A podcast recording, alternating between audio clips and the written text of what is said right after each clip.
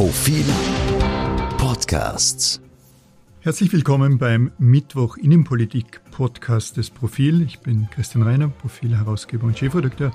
Und ich spreche heute mit Gernot Bauer aus der Profil Innenpolitik Redaktion. Ich spreche immer sehr gerne mit dir, Gernot. Hallo Christian, ich freue mich auch, dass ich wieder mal in dem Podcast bin. Diese Woche ganz speziell mit dir, weil du immer schon eine äh, große Expertise bei der Freiheitlichen Partei Österreichs hattest und wir heute natürlich vor allem über die Veränderungen in der FPÖ sprechen werden. Und ich habe hab, äh, auf Twitter mir erlaubt, den Scherz zu sagen, dass den letzten Kick für Kickel, dein Interview, das im aktuell vorliegenden Profil äh, abgedruckt ist, dass du diesen den letzten Kick ge gegeben hast. Das war ein sehr, sehr spannendes Interview. Kannst du ein bisschen erzählen, vielleicht, wie das war und ob du selbst einen Zusammenhang siehst? Ich glaube sogar durchaus, dass ein Zusammenhang gegeben ist. Das Interview hatte sehr große Resonanz, war auch sehr groß im Profil. Und Herbert Kickel hat da eigentlich, nachdem die ganze Diskussion bereits beendet schien, um die Spitzenkandidatur noch einmal ausgeholt und so richtig seinem Bundesparteiobmann eigentlich noch einmal einen richtigen Fußtritt äh, verpasst. Es war ein, eigentlich ein sehr konstruktives Gespräch, aber man hat schon gemerkt, Kickel will noch mal etwas loswerden. Also er ist ein bekanntermaßen ein Stratege. Er hat seit zwei, drei Wochen versucht, immer wieder mit Spitzenmeldungen äh, seinen Bundesparteiobmann zu segieren, zu provozieren und zu nerven eigentlich. Das war fast schon chinesische Folter. Norbert Hofer hat hat dagegen gehalten, eigentlich mit der richtigen Dosierung und man hat eigentlich schon geglaubt, dass es vorbei ist. Ich habe dann noch einmal mit Herbert Kickel um das Ganze gesprochen und er sagte von sich, wenn etwas gefragt wird, dann gibt er auch eine Antwort, weil er ja ein höflicher Mann ist, aber natürlich macht er etwas nicht äh, ohne Hintergedanken, weil er es geschickt genug, er hätte eine Frage nach der Spitzenkandidatur, um die geht's ja, auch wegwischen können, wie jeder professionelle Politiker. Aber er wollte offenbar zu diesem Zeitpunkt wirklich provozieren. Wollte provozieren, er, ja, er wollte vermutlich provozieren, aber, aber er muss selbst auch überrascht gewesen sein davon, dass, dass Norbert Hofer dann das Handtuch geworfen hat, auch auf eine eigenartige Art und Weise, jetzt auf Twitter gemacht. Ich glaube, er hat den Tweet dann, dann auch wiederum gelöscht und, und, und äh, Kickel war ja selbst bei einer, bei einer Bergwanderung und ich habe dann irgendwie die, die Szenerie dazu gelesen, dass plötzlich begannen die, die Telefone zu vibrieren. Also die, die Überraschung muss groß gewesen sein. Darum vielleicht noch einmal, da war schon Strategie drinnen, aber nicht, nicht, auf, nicht bezogen auf einen unmittelbaren Rücktritt des, des Parteiobmanns. Nein, der Zeitpunkt, der hat sicher Kickel absolut am falschen Fuß erwischt. Und du hast ja gestern auch gesagt, das war, war gerade noch so ein Revanche-Foul. Ich glaube, man kann es als Revanche-Foul bezeichnen. Äh, von Norbert Hofer, der gerade selber äh, eine Serie von Fouls äh, erleiden musste. Am Ende steht oft der Kampf um die letzte Würde. Also Wolf, äh, Norbert Hofer wollte eigentlich ganz zum Schluss noch einmal äh, das Heft in die Hand nehmen, zeigen, dass er sowas wie eine Restsouveränität besitzt und halt eine kleine Rache noch an Herbert Kickel äh, üben, weil dass er das genau dann macht, wenn Herbert Kickel auf 1400 Meter Seehöhe auf der Rax sitzt, spricht natürlich ähm, Bände. Kickel wird damit gerechnet haben, dass der Rücktritt früher oder später kommt. Ähm, der Zeitpunkt wird ihn überrascht haben und da oben gab es ja zum Beispiel auch, das muss relativ absurd gewesen sein, Funklöcher. Also er hat die meiste Zeit gar nicht gewusst, worum es eigentlich geht. Journalisten waren besser informiert als er und er hat sich dann relativ rasch dort auch aus dem Staub gemacht. Also man ist gemeinsam hochgestiegen zur Hütte. Den Abstieg haben die Journalisten dann alleine vorgenommen. Vom Profil war übrigens niemand dabei. Wir waren auch nicht eingeladen. Schade eigentlich, weil beim Abseilen bin ich ja relativ gut, was das Klettern betrifft. Und äh, Herbert Kickl auch. Er postet sehr viel auf Facebook und Instagram über seine Kletter, über seine Klettertätigkeit. Du warst gestern groß im Einsatz, hast einen Kommentar geschrieben, dann einen Newsletter für heute Morgen und bist am runden, saßest dann am runden Tisch im ORF auf ORF 2. Ich musste mich mit einem bayerisch, Interview im bayerischen Radio bescheiden. Äh, ich habe mit großer Aufmerksamkeit zugesehen bei, bei dieser Sendung im ORF und ich fand es sehr spannend, wenn wir jetzt bei der Person Kickel bleiben, wie du wie du das, wie du das formuliert hast. Du hast gesagt, er war zunächst Wasserträger, dann war er Strippenzieher und jetzt hat er Blut geleckt und gesehen, dass er die große Chance hat. Tatsächlich ist es eine sehr interessante Karriere. Er begann als Wasserträger, ich glaube, diesen Begriff kann man verwenden, des Jörg Haider. Der war auch der Gagschreiber des Jörg Haider, also all diese berühmten Saga des Jörg Haider aus den 90er Jahren. Wir haben heute in der Redaktionssitzung darüber diskutiert, welche denn wahrscheinlich von, von Herbert Kickel waren und waren uns bei der Formulierung äh, über, den, über den Ariel Musikant nicht ganz einig. Ich hatte in Erinnerung, die ist auch von, von Kickel, zumindest hat er es nie dementiert. Ja, da ging es um eine Ariel Musikant, der ehemalige äh, Vorsitzende der israelitischen Kultusgemeinde in Wien. Und in den 90er Jahren, glaube ich, war es in einem Wahlkampf, hat äh, Jörg Haider höhnend gemeint, wie kann jemand, der so viel Dreck am Stecken hat, Ariel heißen. Also das war natürlich ein offener Antisemitismus. Interessant, dass der damals ging. Das ging durch, war natürlich riesige Aufregung. Ich glaube, heute zum Beispiel würde das nicht mehr gehen. Also wenn man oft sagt, Kickl ist vielleicht noch ärger als Jörg Haider, aber eine solche Diktion ginge heute, glaube ich, nicht mehr, muss man ehrlich sagen. Ich, find, ich fand da bei der Sendung auch spannend so eine Diskussion über die Rede, die Herbert Kickel gehalten hat vor einigen Monaten in Wien, im Prater, Prater, Prater ja. glaube ich. Und das hast nicht du gesagt, sondern ich glaube, was Anneliese Rohrer, äh, jedenfalls jemand, der mitdiskutiert hat, dass diese Rede viel, Rede viel schlimmer war als alles, was wir in der Freiheitlichen Partei in der Vergangenheit gehört haben. Und das ist für mich Geschichtsvergessenheit. Ich glaube, da haben wir wirklich vergessen, was ein Jörg Haider am Ulrichsberg gesagt hat, was für ein Kontext das war, was das auch äh, geschichtlich bedeutet in Relation zum, zum, zum Holocaust, zum Nationalsozialismus. Ich meine, Herbert Kickl ist, ist, ist bei solchen Reden strategisch, er hat, wie du sagst, Blut geleckt und es macht ihm offensichtlich Freude, jetzt in Wahrheit schon längst die Nummer ein, eins zu sein, äh, während bei Jörg Haider war das gefährliche, gefährliche Überzeugung ein Weltbild, ein, ein gestriges Weltbild, von dem er sich nie lösen konnte. Das hat Herbert Kickl nicht. Das hat Herbert Kickl sicher nicht. Äh auch nicht, er ist auch nicht vergleichbar zum Beispiel mit den deutschnationalen Burschenschaften in der, in der FPÖ. Von denen hat er sich immer ferngehalten. Er ist auch kein Kooperierter, sondern. Kein Kooperierter, kein im Gegensatz zu Norbert Hofer, der ohnehin Schwierigkeiten hatte, weil er kein Studierter ist. Wiederum auch, auch, auch Heinz-Christian Strache war das und, nicht. Und Norbert Hofer war eher auch so ein kooperierter HC. Also der war weniger als, als, als Mittelschüler, noch dann Student, glaube ich, hat nicht studiert, war er nie in einer Verbindung, der hat dann einfach quasi als erwachsener Mann die Nähe gesucht. Und Kickel hat sich darüber oft eher lustig gemacht. Ja, und Kickel mag eigentlich steht diesem ganzen Lager um die Kooperierten eigentlich skeptisch gegenüber. So wie Jörg Haider am Ende. Kickl ist auch Ende der 60er Jahre geboren, also er ist sozusagen, hat gar nicht diese Geschichte wie Jörg Haider, der Jahrgang 1950 war. Und Kickl selber, glaube ich, dem kann man auch nicht nachsagen, dass er irgendwo an der NS irgendwo eine, eine, eine anstreift an diesem Gedankengut. Aber er spielt natürlich teilweise damit, weil er auch, weil er provozieren will. Und er provoziert jetzt nicht mehr als Wasserträger oder als in der Ära Strache nach 2005, ähm, als Strache die Partei jetzt sehr lange leitete. Nicht als, da war er der große Stratege, der äh, Generalsekretär der Partei, verantwortlich für die Wahlkämpfe, de facto eine Nummer zwei. Und jetzt ist er die Nummer eins.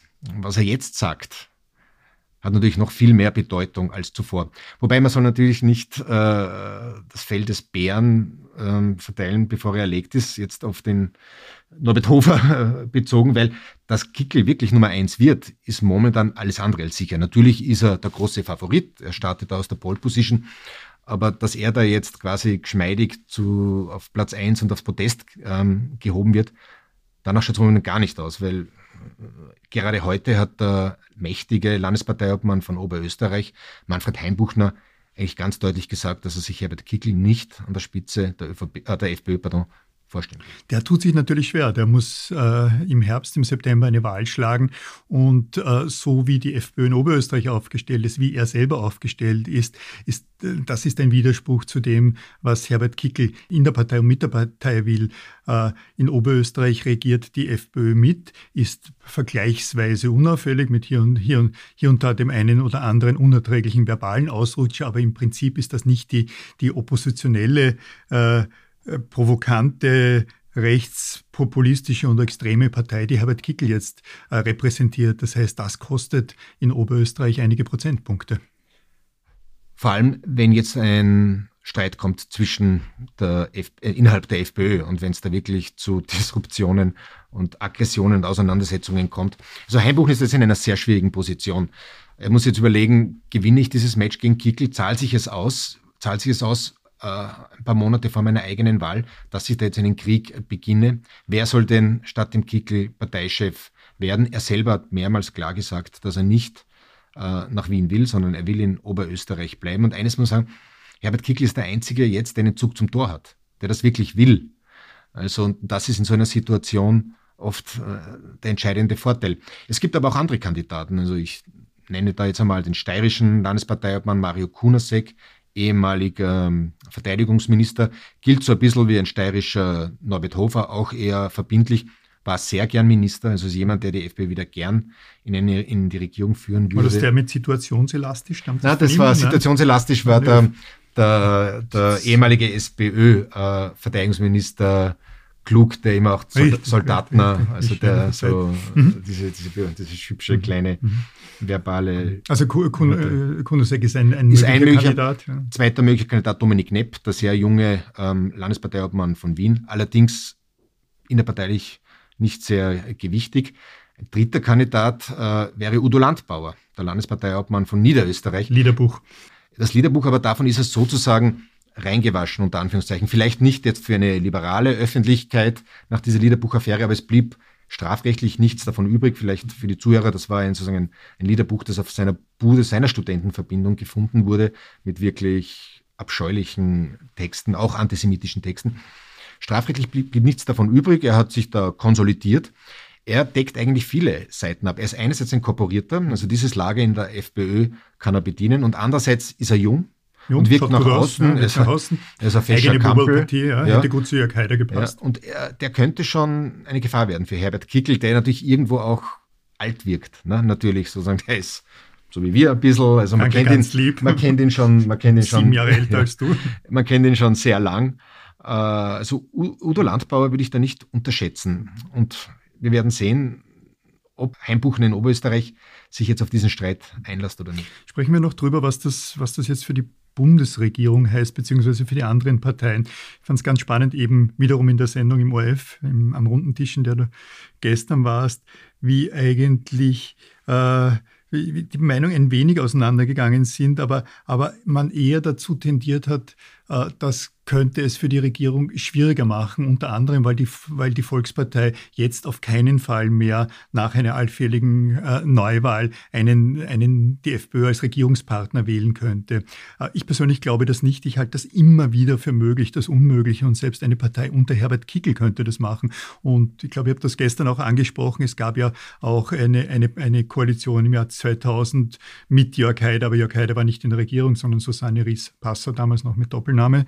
Namen. Also ähm, der, der, Eindruck gestern war, es sei, es sei für die Regierung eher schwieriger geworden jetzt. Ich sehe es ein wenig anders. Also ich habe den Eindruck, das nützt mal der Volkspartei. Also es könnte in den Umfragen der, der, Volkspartei nützen, weil sich ein Teil von der FPÖ doch wieder abwenden könnte. Äh, für die Grünen hat es wahrscheinlich eine geringe Bedeutung, für die Sozialdemokratie hingegen schon, aber das gerade bei der Sozialdemokratie kann ich es nicht einschätzen. Die Frage ist, äh was wird aus jenen ungefähr 230, 240, ganz genau weiß ich, ist 1000 Wählern, die von der FPÖ bei der letzten Wahl 2019 zur ÖVP gewandert sind. Da sind sicher einige dabei, äh, die vielleicht jetzt zurückgekommen wären unter Norbert Hofer. Die werden jetzt wahrscheinlich bei der ÖVP bleiben. Die Grüne, glaube ich, ist natürlich, da gibt es keinen Austausch, für die bedeutet das unmittelbar nichts. Was aber schon ist, dass die, sich die strategische Ausgangssituation schon etwas ändert. Also Kickel ist bekannt äh, geworden in den letzten drei, vier Wochen mit diesem einen Slogan, Kurz muss weg. Also er will, dass Kurz weg verschwindet. Das ist, er ist ein bisschen obsessiv, glaube ich auch. Er hat es noch nicht überwunden, dass er seinerzeit von Kurz aus der Regierung geworfen wurde. Aber ironischerweise ist vielleicht ausgerechnet Kickel der Garant, dass Kurz an der Macht bleibt, weil mit Kickel will niemand koalieren. Kickler hat erst auch im Profil übrigens hat auch sehr viel für Aufregung gesorgt. Kickler hat erst jetzt wieder angeboten, der SPÖ Zusammenarbeit, den Grünen sogar eine Zusammenarbeit, den Neos eine Zusammenarbeit. Er will gemeinsam mit diesen anderen Parteien Kurz, der noch die Mehrheit hat, stürzen. Nur die anderen Parteien wollen halt mit ihm nicht äh, regieren.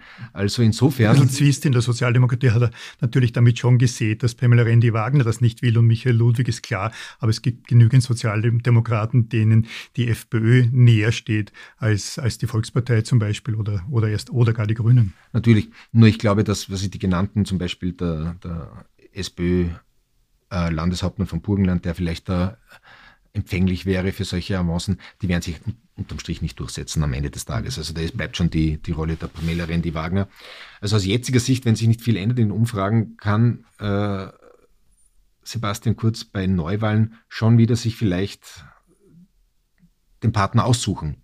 Und das ist genau das Gegenteil von dem, was Herbert Kickl wollte, weil der wollte, will, dass äh, Sebastian Kurz nicht mehr Bundeskanzler ist. Aber es ist alles natürlich im Fluss und ob es wirklich zu Neuwahlen kommt, hängt es natürlich nicht von Herbert Kickl ab, sondern wahrscheinlich äh, eigentlich von Werner Kogler, ob der die Reißleine zieht, wenn es zum Beispiel zu einer Anklage gegen den Bundeskanzler kommt.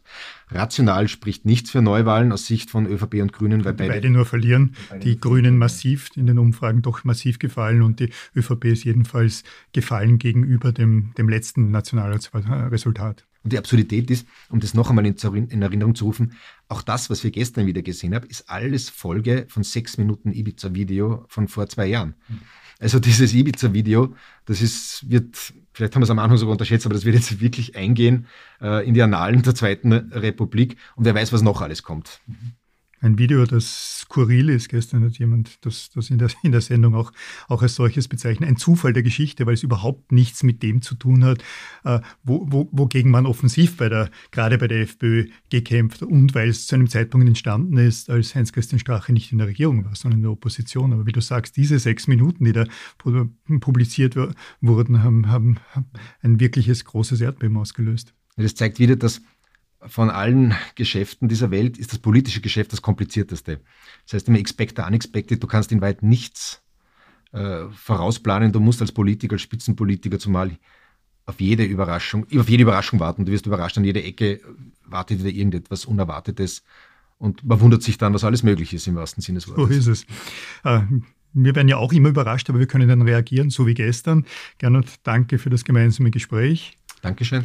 Äh, liebe Zuhörerinnen, liebe Zuhörer, in der kommenden Ausgabe vom Profil, die als E-Paper am Samstag erscheint, in der Printausgabe natürlich am Sonntag, widmen uns wir uns breit dem Thema FPÖ, aber nicht nur dem Thema FPÖ. Die Grünen werden vorkommen.